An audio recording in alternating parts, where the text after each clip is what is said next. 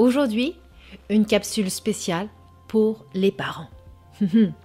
que faire lorsque nos enfants ne sont pas aussi euh, passionnés, je dirais, que nous pour les choses de Dieu? C'est une excellente question, n'est-ce pas? Bonjour, mon nom est Leslie Passerino, je suis ministre de l'Évangile et je vous aide quant à votre identité en Christ et mais aussi l'identité de Christ en vous, votre intimité avec la Trinité et votre unité avec le Saint-Esprit. Mais pourquoi tout ça? Pour que vous puissiez oser aller plus loin, que vous puissiez euh, vivre tout ce que le Seigneur a pour vous, que vous puissiez entrer dans votre appel, mais aussi au sein de la famille, que vous puissiez être un exemple de l'amour de Christ même, l'extension de son cœur. Amen. Alors, que faire lorsque nos enfants ne sont pas aussi passionnés que nous pour les choses de Dieu? De quelles choses de Dieu parlons-nous? Ah, laissez-moi réfléchir en tant que maman de trois, presque tous ados. La parole de Dieu, la prière, la jeunesse, l'Église, la louange et tout ce qui va avec nous. Le but du jeu n'est pas que nous fassions de nos enfants des gens super religieux et même pas du tout religieux. Et vous devriez le savoir, personnellement, je ne suis pas du tout attachée à la religion, mais à la relation.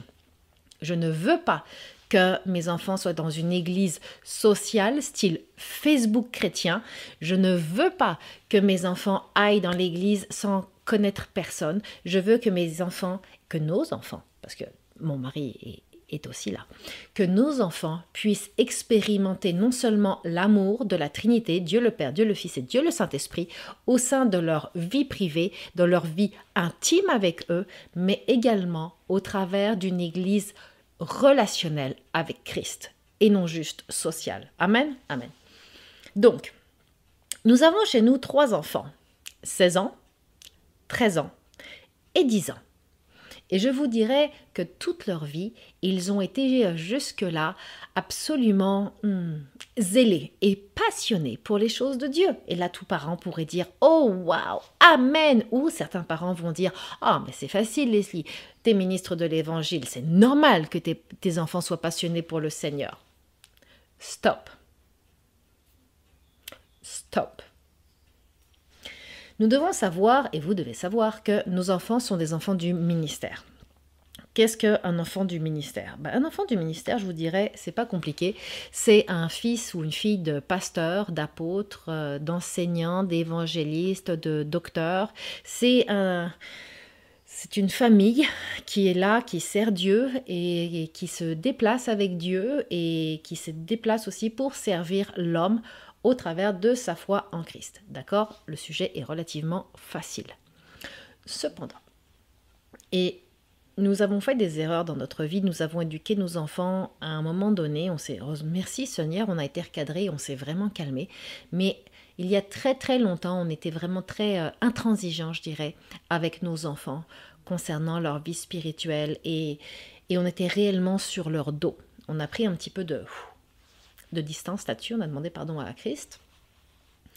Mais je vous dirais, pour revenir au sujet principal, que ce n'est pas parce que nous, nous sommes passionnés pour les choses de Dieu que nos enfants le sont fatalement.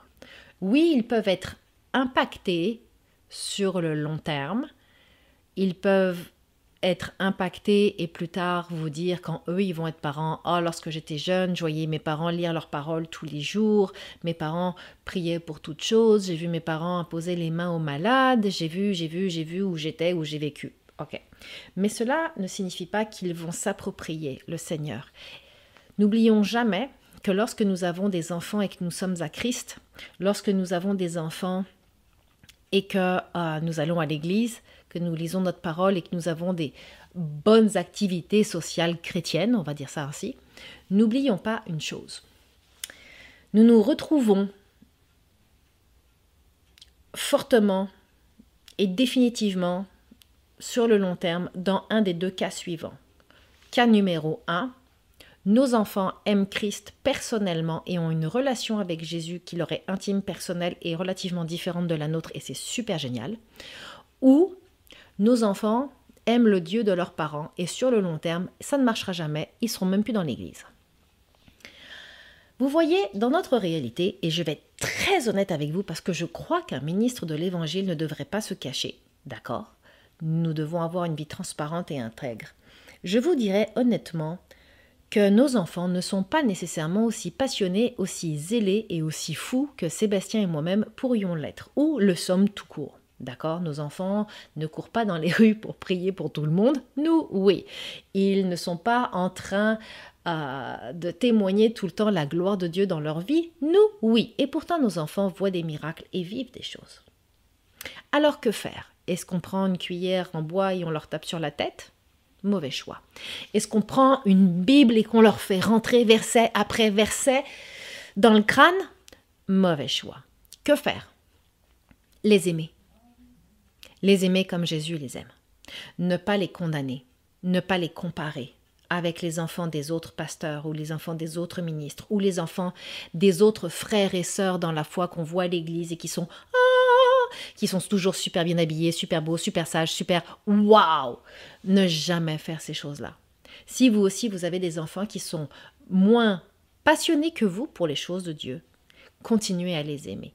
Continuez à leur parler comme Jésus directement voudrait leur parler. Ne, ne les rabaissez en aucun cas. Faites très attention aux mots qui sortent de votre bouche. Ici, on ne parle pas de manipulation, on parle d'investissement sur le long terme. Acceptez leurs différences. Acceptez qu'ils soient différents même spirituellement de vous. Vous voyez, chez nous, nous avons trois enfants le jour et la nuit de vrai. On a, on a une future évangéliste, elle aime tout le monde, elle est langage d'amour, service et cadeau là, service et cadeau. Elle est passionnée par les gens, elle est passionnée par les âmes. Ensuite de ça, nous avons un autre enfant qui est très créatif et créateur. Il aime créer énormément de choses. Il, langage d'amour, le contact. Il aime créer beaucoup de choses. Il n'aime pas partager nécessairement. Hmm, il parle peu. Cependant, ses créations sont extraordinaires dans la musique. Et elles apaisent. Véritablement, elles apaisent. Et le dernier, c'est le rebelle contre l'injustice et trouver des solutions. Et nous avons donc un cœur d'évangéliste, un cœur possiblement pastoral et un cœur possiblement doctoral, et là-dedans, nous devons composer sans imposer. Est-ce que nous forçons nos enfants à aller à la jeunesse tous les vendredis? Non, parce que si on ferait ça, on les perdrait. Est-ce que nous forçons nos enfants à lire leur Bible tous les jours? Non, parce que nos enfants sont atypiques. Si on fait ça, ça irait mal. Alors vous allez me dire, mais alors qu'est-ce qu'ils font les ministres de l'Évangile? Qu'est-ce que, vous faites pour garder vos enfants à Christ? Nous leur parlons d'amour. Nous prenons un verset, nous leur partageons. Nous poseront des questions. Nous leur posons des questions sur leur salut. Qu'est-ce qu'ils pensent de tel verset Est-ce qu'ils pensent qu'ils vont aller avec Christ? Qu'est-ce qu'ils pensent de différentes thématiques et différentes choses? Comment, selon eux, Dieu pourrait voir certaines problématiques sociales? Nous discutons énormément et nous, surtout nous les impliquons dans chaque chose. Nous les invitons à faire partie du service. Parce que c'est un processus de grandir avec Jésus. C'est un processus non seulement de grandir avec Jésus, mais de vivre pleinement l'amour de Jésus. Et si nous, ça nous a pris des années, nous devons être ouverts à ce que ça puisse prendre aussi des années à nos enfants. Mais nous devons être de très bons gérants de l'amour de papa pour nos enfants. Nous devons prendre conscience que techniquement, ce ne sont pas les autres, ce sont les enfants de Dieu, et les éduquer comme tels. Parce que vous ne savez, vous savez, ni vous ni nous allons garder nos enfants on est juste là pour les guider et les amener dans les plans merveilleux que Dieu a pour eux. Alors, si vos enfants ne sont pas aussi passionnés que vous pour les choses du Seigneur, surtout ne vous relâchez pas, ne soyez pas découragés. Oui, continuez à prier, oh définitivement continuez à déclarer dans vos temps de prière, continuez à les supporter, à les encourager, investissez en eux, aimez-les, aimez-les. Soyez proches de vos enfants plus que jamais. Parce que c'est vraiment dans la démonstration de l'amour, et la parole le dit, c'est à l'amour qu'ils ont les uns pour les autres que tous reconnaîtront qu'ils sont mes disciples. Et ça commence où? Dans la famille. En tout temps, rejoignez-nous sur notre site web et découvrez tout ce que nous avons pour vous. Que ce soit pour les ressources, pour les podcasts ou pour les articles. Vous désirez plus de conseils quant à l'approfondissement de votre identité en Christ, votre intimité avec le Saint-Esprit et la mise en pratique de la parole de Dieu?